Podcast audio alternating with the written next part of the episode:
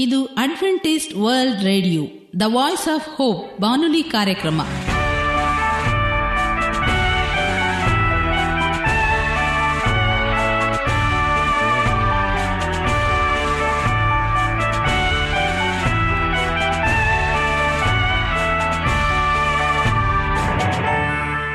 ನಮಸ್ಕಾರ ಪ್ರೀತಿಯ ಕೇಳುಗರೆ, ನಮ್ಮ ನಿಲಯದ ಕನ್ನಡ ಕಾರ್ಯಕ್ರಮಕ್ಕೆ ತಮ್ಮೆಲ್ಲರಿಗೂ ಆತ್ಮೀಯ ಸುಸ್ವಾಗತ. ಮುಂದಿನ ಮೂವತ್ತು ನಿಮಿಷಗಳಲ್ಲಿ ಸುಮಧುರವಾದ ಹಾಡುಗಳು, ಆರೋಗ್ಯದ ಸಂದೇಶ, ಮಕ್ಕಳಿಗೆ ನೀತಿ ಕಥೆಗಳು ಹಾಗೂ ದೇವರ ವಾಕ್ಯವನ್ನು ಕೇಳೋಣ. ಈ ಕಾರ್ಯಕ್ರಮ ನಿಮಗೆ ಸಂತೋಷವನ್ನು ಕೊಡಲೆಂದು ಕೋರುತ್ತೇವೆ. ಈ ಕಾರ್ಯಕ್ರಮದ ಪ್ರಾರಂಭದಲ್ಲಿ ಸುಮಧುರವಾದ ಗೀತೆಯೊಂದನ್ನು ಕೇಳೋಣ.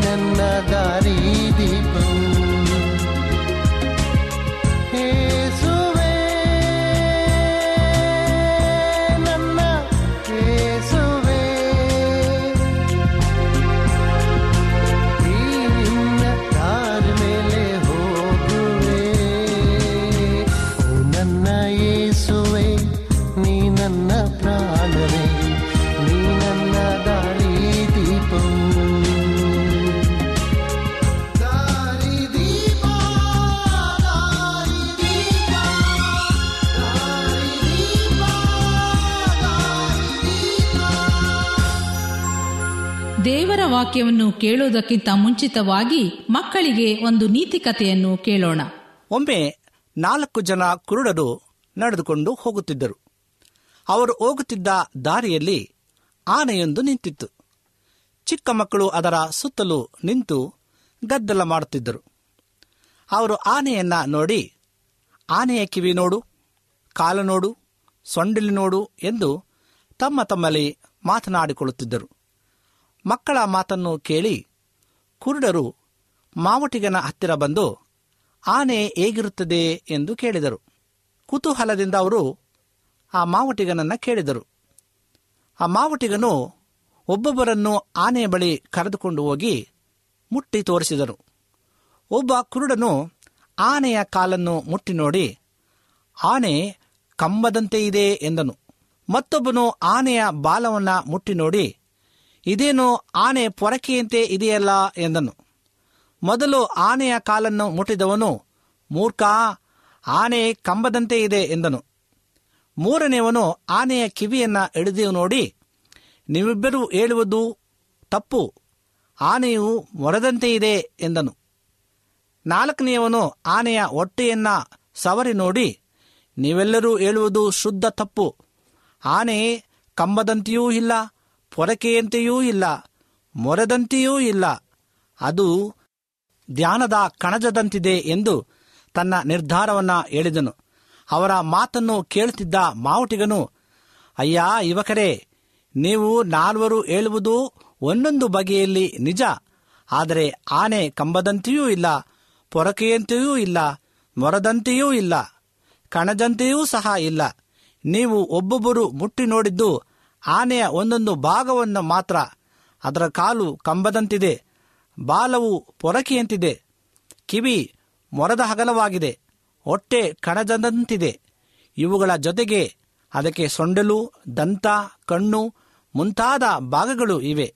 ಇವೆಲ್ಲವೂ ಸೇರಿ ಆನೆಯ ದೇಹವಾಗಿದೆ ಎಂದು ವಿವರಿಸಿದ. ಆನೆಯ ಒಂದೊಂದು ಭಾಗಗಳನ್ನು ಆ ಕುರುಡರಿಗೆ ಮುಟ್ಟಿ ನೋಡುವಂತೆ ತೋರಿಸಿದನು. ಪ್ರೀತಿಯ ಮಕ್ಕಳೇ ಹೀಗೆ ಅರಿವಿಲ್ಲದ ಜನರು ಇದೇ ದೇವರು, ಅದೇ ದೇವರು ಎಂದು ಬೇರೆ ಬೇರೆ ಮಾಡಿ ವಾದ ಮಾಡುತ್ತಾ ಕೋಲಾಹಲವನ್ನು ಉಂಟು ಮಾಡುತ್ತಾರೆ ಒಗ್ಗಟ್ಟನ್ನು ಮುರಿಯುತ್ತಾರೆ, ಪ್ರೀತಿಯನ್ನ ಕಳೆದುಕೊಳ್ಳುತ್ತಾರೆ. ದೇವರು ಒಬ್ಬನೇ, ಸೃಷ್ಟಿಕರ್ತನು ಒಬ್ಬನೇ ಎಂಬುದನ್ನು ಎಲ್ಲರೂ ತಿಳಿದುಕೊಳ್ಳಬೇಕು ಎಂಬುದಾಗಿ ವಂದನೆಗಳು. ಈಗ ಮತ್ತೊಂದು ವಿಶೇಷ ಗೀತೆಯೊಂದನ್ನು ಕೇಳೋಣ. ಈ ಹಾಡನ್ನು ಕೇಳಿದ ಮೇಲೆ ನಿಮ್ಮ ಮನಸ್ಸು ದೇವರ ವಾಕ್ಯವನ್ನು ಕೇಳಲು ಸಿದ್ಧವಾಗಿದೆ ಎಂದು ತಿಳಿದಿದ್ದೇವೆ.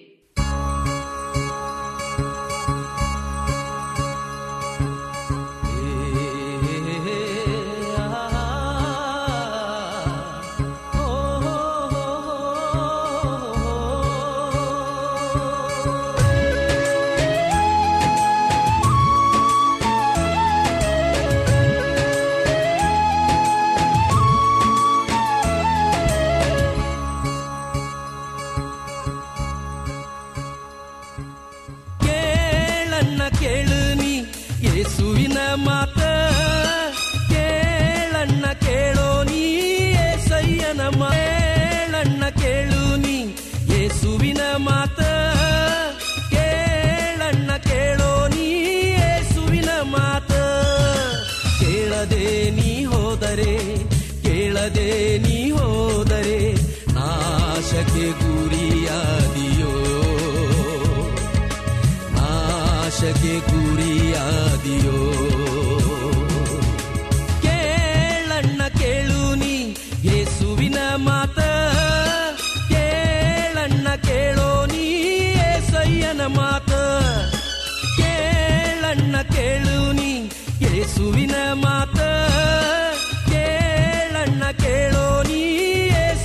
cinema.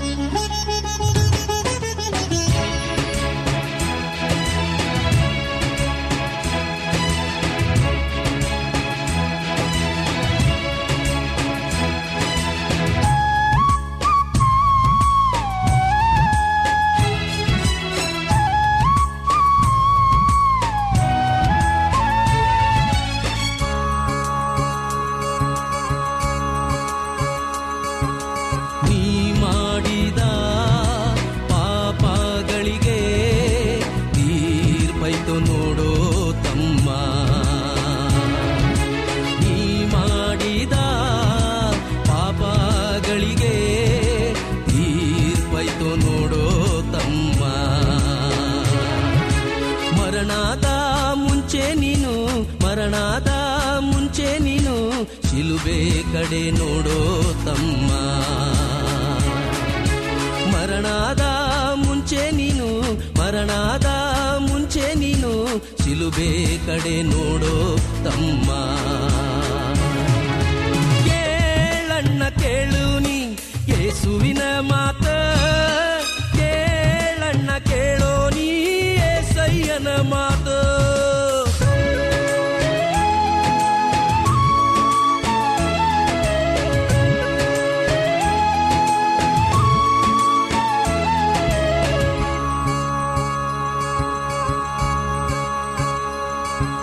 ಮೂರೇ ದಿನದ ಯಾತ್ರೆ ಇದು ಪಯಣಿಗನು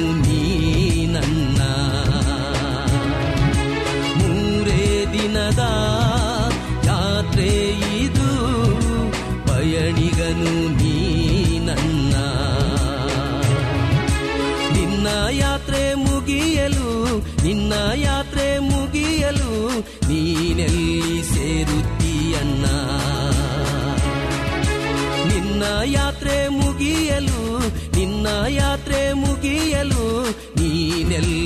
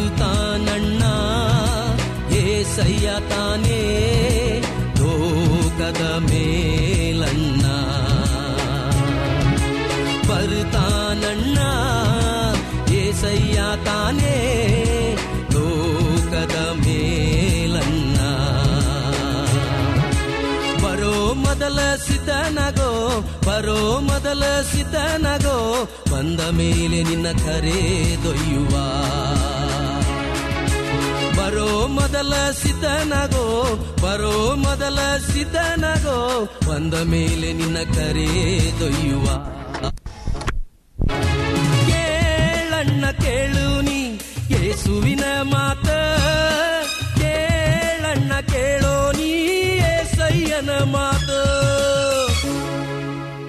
ಈಗ ನಮ್ಮ ಬಾನುಲಿ ಬೋಧಕರಾದ ಸುರೇಂದ್ರರವರಿಂದ ದೇವರ ವಾಕ್ಯವನ್ನು ಕೇಳೋಣ. ಪ್ರೀತಿಯ ಬಾನುಲಿ ಮಿತ್ರರೇ ಇದು ಅಡ್ವೆಂಟಿಸ್ಟ್ ವರ್ಲ್ಡ್ ರೇಡಿಯೋ ಅರ್ಪಿಸುವ ಅನುದಿನದ ಮನ್ನಾ ಎಂಬ ಕನ್ನಡ ಕಾರ್ಯಕ್ರಮಕ್ಕೆ ತಮ್ಮೆಲ್ಲರಿಗೂ ನಿಮ್ಮ ಬಾನುಲಿ ಬೋಧಕನಾದ ಸುರೇಂದ್ರನು ಮಾಡುವ ಆತ್ಮೀಯ ಸುಸ್ವಾಗತ. ಈ ಕಾರ್ಯಕ್ರಮವು ನಿಮಗೆ ಸಮಾಧಾನ ತಂದಿದೆ ಎಂದು ನಾವು ನಂಬುತ್ತೇವೆ. ಈ ಬಾನುಲಿ ಕನ್ನಡ ಕಾರ್ಯಕ್ರಮಗಳ ಮೂಲಕ ದೇವರು ನಿಮ್ಮ ಜೀವಿತದಲ್ಲಿ ಆತ್ಮೀಕ ಸಮೃದ್ಧಿಯನ್ನು ನೀಡಲೆಂದು ನಿಮಗಾಗಿ ಕರ್ತನಾದ ಯೇಸು ಕ್ರಿಸ್ತನ ನಾಮದಲ್ಲಿ ನಿತ್ಯವೂ ಪ್ರಾರ್ಥನೆ ಮಾಡುತ್ತೇವೆ.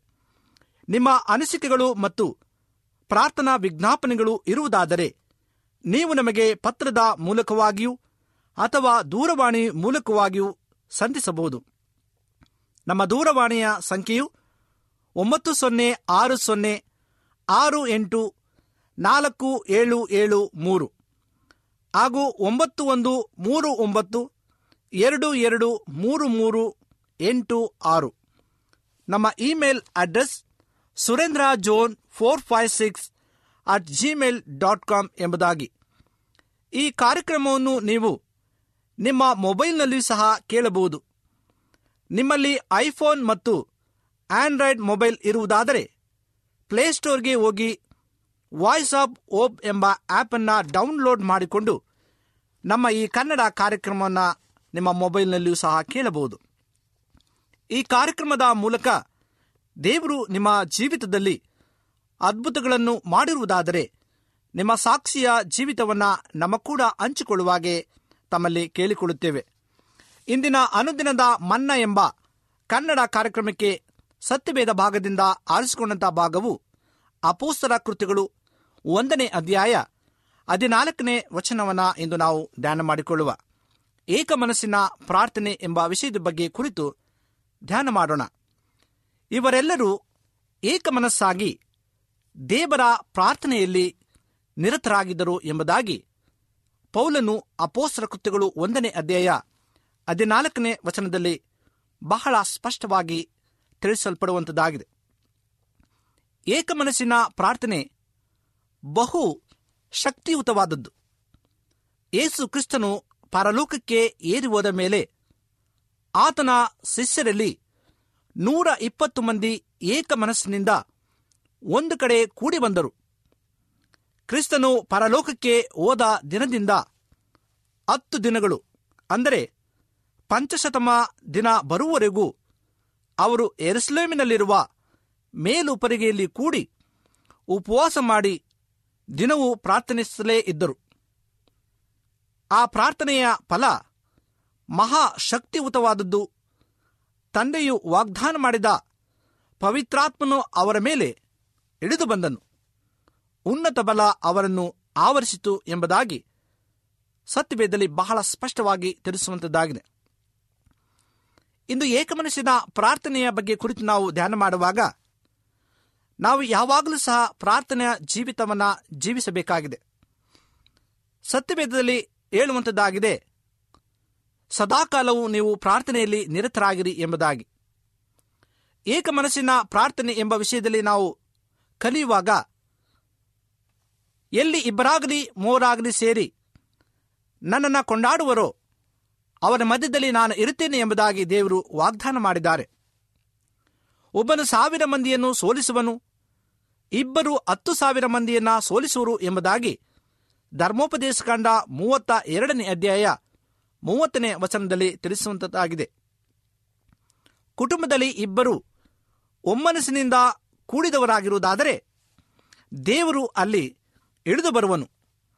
ಯಾವಾಗ ನಾವು ಕುಟುಂಬ ಪ್ರಾರ್ಥನೆಯಲ್ಲಿ ಒಟ್ಟಿನ ಮನಸ್ಸಿನಿಂದ ಪ್ರಾರ್ಥನೆ ಮಾಡುವಂತರಾಗಿದ್ದೆವೋ ದೇವರು ನಮ್ಮ ಮಧ್ಯದಲ್ಲಿ ಇಳಿದು ಬಂದು ನಮ್ಮ ಕೂಡ ಆತನು ಆರಾಧನೆಯಲ್ಲಿ ಭಾಗಿಯಾಗುವನು ಎಂಬುದಾಗಿ ತಿಳಿಯಲ್ಪಡುವಂಥದ್ದಾಗಿದೆ ಏಸು ಕ್ರಿಸ್ತನು ಹೇಳಿದನು, ನಿಮ್ಮಲ್ಲಿ ಇಬ್ಬರು ತಾವು ಬೇಡಿಕೊಳ್ಳತಕ್ಕ ಯಾವುದಾದರೂ ಒಂದು ಕಾರ್ಯದ ವಿಷಯವಾಗಿ ಭೂಲೋಕದಲ್ಲಿ ಒಂದೇ ಮನಸ್ಸುಳ್ಳವರಾಗಿದ್ದರೆ, ಅದು ಪರಲೋಕದಲ್ಲಿರುವ ನನ್ನ ತಂದೆಯಿಂದ ಆಗುವುದೆಂದು ನಿಮಗೆ ಹೇಳುತ್ತೇನೆ ಎಂಬುದಾಗಿ ಮತ್ತಾಯನ ಬರೆಸುವಾರ್ತೆ ಹದಿನೆಂಟನೇ ಅಧ್ಯಾಯ ಹತ್ತೊಂಬತ್ತನೇ ವಚನದಲ್ಲಿ ಬಹಳ ಸ್ಪಷ್ಟವಾಗಿ ತಿಳಿಸಲ್ಪಡುವಂಥದ್ದಾಗಿದೆ ಹಾಗಾದರೆ ನೀವು ಕುಟುಂಬವಾಗಿ ಒಮ್ಮನಸ್ಸಿನಿಂದ ಪ್ರಾರ್ಥನೆ ಮಾಡುವಾಗ ದೇವರು ಎಷ್ಟು ದೊಡ್ಡ ಕಾರ್ಯಗಳನ್ನು ನಿಮ್ಮ ಕುಟುಂಬದಲ್ಲಿ ಮಾಡುವನು.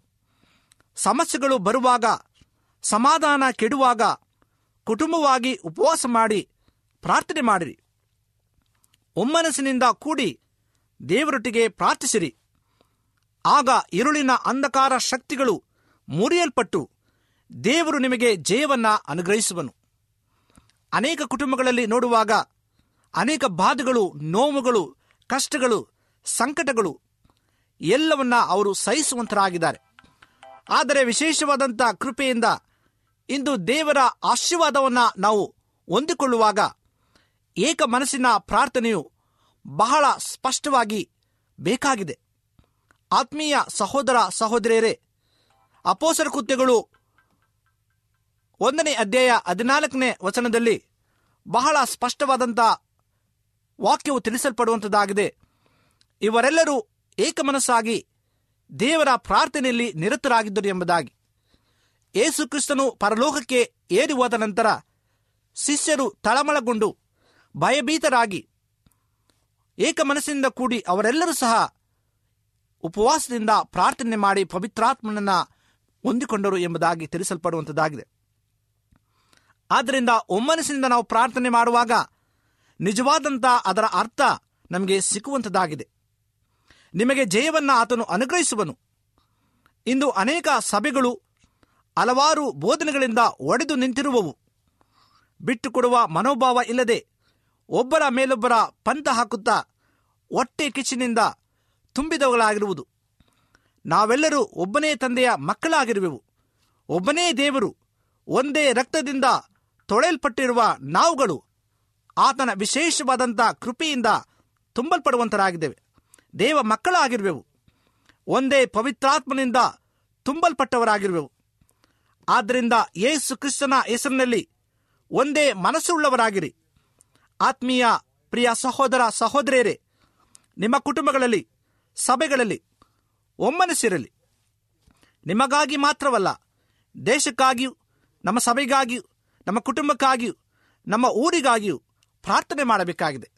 ನಾವು ಯಾವಾಗ ಏಕ ಮನಸ್ಸಿನಿಂದ ನಾವು ಪ್ರಾರ್ಥನೆಯನ್ನು ಮಾಡುವಂಥದ್ದಾಗಿದ್ದೇವೆ ದೇವರ ಆಶೀರ್ವಾದವನ್ನು ನಾವು ಹೊಂದಿಕೊಳ್ಳುವಂಥದ್ದಾಗಿದ್ದೇವೆ ಇಂದು ಅನೇಕ ಜನಗಳ ಜೀವಿತವನ್ನು ನಾವು ನೋಡುವಾಗ ನಮ್ಮ ಪ್ರಾರ್ಥನೆ ಜೀವಿತ ಎಂಥದ್ದು ಎಂಬುದನ್ನು ಇಲ್ಲಿ ದೇವರ ವಾಕ್ಯದಲ್ಲಿ ಬಹಳ ಸ್ಪಷ್ಟವಾಗಿ ತಿಳಿಸಲ್ಪಡುವಂಥದ್ದಾಗಿದೆ ಸತ್ಯವೇದದಲ್ಲಿ ಮತ್ತೊಂದು ವಚನವು ಹೀಗೆ ಬರೆಯಲ್ಪಟ್ಟಿದೆ. ಪೌಲನು ಫಿಲಿಪದವರಿಗೆ ಬರೆದ ಪತ್ರಿಕೆ ಎರಡನೇ ಅಧ್ಯಾಯ ಎರಡನೇ ವಚನದಲ್ಲಿ, ನಿಮ್ಮಲ್ಲೆಲ್ಲರೂ ಒಂದೇ ಪ್ರೀತಿ ಇರಲಿ ಅನ್ಯುನ್ನ ಭಾವವುಳ್ಳವರು ಒಂದೇ ಗುರಿ ಇಟ್ಟುಕೊಂಡವರು ಆಗಿರಿ ಎಂಬುದಾಗಿ ಸತ್ಯವೇದವು ತಿಳಿಸಲ್ಪಡುವಂಥದ್ದಾಗಿದೆ ಈಗ ನಾವು ಮಾಡುವಂಥ ಪ್ರಾರ್ಥನೆಯು ಎಷ್ಟರ ಮಟ್ಟಿಗೆ ನಾವು ದೇವರಿಗೆ ಮೆಚ್ಚುಗೆ ಆಗಿರುವಂಥದ್ದಾಗಿದೆ ಎಂಬುದನ್ನು ನಾವು ಅರಿತುಕೊಳ್ಳಬೇಕಾಗಿದೆ. ನಾವು ಏಕ ಮನಸ್ಸಿನಿಂದ ಪ್ರಾರ್ಥನೆ ಮಾಡುವಾಗ ನಮ್ಮ ಪ್ರಾರ್ಥನೆಯು ಅದು ದೇವರ ಬಳಿಯಲ್ಲಿ ಮುಟ್ಟುವಂಥದ್ದಾಗಿದೆ ದೇವರು ನಮ್ಮ ಪ್ರಾರ್ಥನೆ ಕೇಳಿ ಆತನು ಸದುತ್ತರವನ್ನು ನಮಗೆ ದಯಪಾಲಿಸಿಕೊಟ್ಟು ವಿಶೇಷವಾದಂಥ ಕೃಪೆಯಿಂದ ಆತನು ನಮ್ಮನ್ನು ತುಂಬಿಸುವಂತನಾಗಿದ್ದಾನೆ. ಪ್ರಿಯ ಆತ್ಮೀಯ ಸಹೋದರ ಸಹೋದರಿಯರೇ, ಇಂದು ನೀವು ಏಕ ಮನಸ್ಸಿನಿಂದ ಪ್ರಾರ್ಥನೆ ಮಾಡುವಾಗ ನಿಮ್ಮ ಜೀವಿತದಲ್ಲಿ ಅದ್ಭುತಗಳು ನಡೆಯುವಂಥದ್ದಾಗಿದೆ ನೀವು ಮಾಡುವಂಥ ಕಾರ್ಯಗಳು ಎಲ್ಲವೂ ಸಫಲವಾಗುವಂಥದ್ದಾಗಿದೆ ನೀವು ಕೈ ಹಾಕುವಂಥ ಪ್ರತಿಯೊಂದು ಕಾರ್ಯಗಳಲ್ಲೂ ದೇವರು ಮುಂದಾಗಿದ್ದುಕೊಂಡು ಆತನು ನೀವೆಲ್ಲವನ್ನ ಸಫಲಪಡಿಸಿ ಆಶೀರ್ವಾದದಿಂದ ಆತನು ತುಂಬಿಸಿ ನಡೆಸಲು ಸಕ್ತನಾಗಿದ್ದಾನೆ. ಇಂದು ನಾವು ಪ್ರಾರ್ಥನೆ ಮಾಡುವಾಗ ಏಕ ಮನಸ್ಸಿನಿಂದ ನಮ್ಮ ಹೃದಯವನ್ನು ತೆರೆದು ಆತನ ಮನಬಿಚ್ಚಿ ನಾವು ಪ್ರಾರ್ಥನೆ ಮಾಡುವಾಗ ಆತನು ಖಂಡಿತವಾಗಲು ನಮ್ಮ ಪ್ರಾರ್ಥನೆಗೆ ಉತ್ತರವನ್ನು ಕೊಡುವಂತನಾಗಿದ್ದಾನೆ. ಆದ್ದರಿಂದ ಪ್ರಿಯ ಸಹೋದರ, ಸಹೋದರಿಯರೇ, ನಾವು ನಮ್ಮ ಜೀವಿತದ ಒಂದೊಂದು ಕ್ಷಣಗಳನ್ನು ಸಹ ನಾವು ಕರ್ತನಿಗೆ ಒಪ್ಪಿಸಿಕೊಟ್ಟು ಕರ್ತನೆ ಏಕ ಮನಸ್ಸನ್ನು ಉಳ್ಳವರಾಗಿ ನಾವು ಒಂದೇ ಹೃದಯವುಳ್ಳವರಾಗಿ ಕರ್ತನೆ ನಿನ್ನನ್ನು ಪ್ರಾರ್ಥನೆ ಮಾಡುವಂಥ ಶಕ್ತಿಯನ್ನ, ಪವಿತ್ರಾತ್ಮನ ವರವನ್ನ ಸ್ವಾಮಿ, ನಮಗೆ ದಯಪಾಲಿಸಿಕೊಡು ಎಂಬುದಾಗಿ ನಾವು ಇಂದು ದೇವರೊಟ್ಟಿಗೆ ಬೇಡಿಕೊಳ್ಳುವಾಗ ಆತನು ಅಂಗಿಸದೆ ನಮಗೆ ವಿಶೇಷವಾದಂಥ ವರವನ್ನ ಆತನು ದಯಪಾಲಿಸಿಕೊಡಲು ಸಕ್ತನಾಗಿದ್ದಾನೆ. ಇಂದು ನೀವು ಆ ರೀತಿಯಾದಂಥ ತೀರ್ಮಾನವನ್ನ ತೀರ್ಮಾನಿಸಿ, ನೀವು ಕರ್ತನ ಬಳಿ ಬರುವುದಾದರೆ ದೇವರು ನಿಮ್ಮ ಜೀವಿತದಲ್ಲಿ ಅದ್ಭುತಗಳನ್ನ ಮಾಡಲು ಶಕ್ತನಾಗಿದ್ದಾನೆ. ದೇವರು ನಿಮ್ಮನ್ನು ಆಶೀರ್ವಾದ ಮಾಡಲಿ. ಈ ಸಮಯದಲ್ಲಿ ನಮ್ಮ ಕಣ್ಣುಗಳನ್ನು ಮುಚ್ಚಿ ದೇವರೊಟ್ಟಿಗೆ ಪ್ರಾರ್ಥನೆಯನ್ನು ಮಾಡಿಕೊಳ್ಳೋಣ. ನಮ್ಮನ್ನು ಬಹಳವಾಗಿ ಪ್ರೀತಿ ಮಾಡ್ತಕ್ಕಂಥ ಪರಲೋಕದ ತಂದೆಯಾದ ದೇವರೇ, ನಿನಗೆ ಸ್ತೋತ್ರವನ್ನ ಸಲ್ಲಿಸ್ತೇವೆ ಸ್ವಾಮಿ. ನೀನು ಮಾಡತಕ್ಕಂಥ ಒಂದೊಂದು ಉಪಕಾರಗಳನ್ನ ನೆನೆಸುವುದಾದರೆ, ನಿನಗೆ ಎಷ್ಟು ಕೃತಜ್ಞತೆಯನ್ನ ಸಲ್ಲಿಸಿದರೂ ಸಾಲದು ರಾಜ. ಅಪ್ಪ, ನೀನು ಕೊಟ್ಟಂತ ಎಲ್ಲ ಆರೋಗ್ಯಕ್ಕಾಗಿ, ಜ್ಞಾನಕ್ಕಾಗಿ, ವಿವೇಕಕ್ಕಾಗಿ ನಿನಗೆ ಸ್ತೋತ್ರವನ್ನು ಸಲ್ಲಿಸ್ತೇವೆ. ಈ ಸಮಯದಲ್ಲಿ ನಿನ್ನ ವಾಕ್ಯವನ್ನ ಆಲಿಸಿದ್ದೇವೆ. ಏಕ ಮನಸ್ಸಿನಿಂದ ಪ್ರಾರ್ಥನೆ ಮಾಡುವುದು ಹೇಗೆ ಎಂಬುದರ ಬಗ್ಗೆ ನಿನ್ನ ಸಂದೇಶದ ಮೂಲಕವಾಗಿ ನಾವು ತಿಳಿದುಕೊಂಡಿದ್ದೀವಪ್ಪ. ಅದಕ್ಕಾಗಿ ನಿನಗೆ ಸ್ತೋತ್ರ. ಈ ಸಮಯದಲ್ಲಿ ಈ ವಾಕ್ಯವನ್ನ ಕೇಳುತ್ತಿರುವಂತ ಪ್ರತಿ ಒಬ್ಬೊಬ್ಬರನ್ನ ಸ್ವಾಮಿ, ನಿನ್ನ ಹೆಸರೆಸರಾಗಿ ನಿನ್ನ ಆಶೀರ್ವಾದ ಮಾಡು. ಅವರ ಜೀವಿತದಲ್ಲಿ ಕರ್ತನೆ, ಅನೇಕ ಕಷ್ಟಗಳು, ಸಮಸ್ಯೆಗಳು ಇದ್ದಾಗಲೂ ಕರ್ತನೆ, ಎಲ್ಲವನ್ನ ನೀನು ಪರಿಹರಿಸಿ, ಅವರ ಜೀವಿತದಲ್ಲಿ ಸಮಾಧಾನ, ಶಾಂತಿ, ನೆಮ್ಮದಿ, ಆರೋಗ್ಯವನ್ನ ನೀನು ಕರುಣಿಸು ಎಂಬುದಾಗಿ. ನಮ್ಮ ಒಡೆಯನು ರಕ್ಷಕನೂ ಆದಂತ ಏಸು ಕ್ರಿಸ್ತನ ಮುದ್ದಾದ ನಾಮದಲ್ಲಿ ತಮ್ಮ ಪಾದಕ್ಕೆ ಅಡ್ಡಬಿದ್ದು ದೀನನಾಗಿ ಬೇಡಿಕೊಳ್ಳುತ್ತೇನೆ ತಂದೆಯೇ. Amen.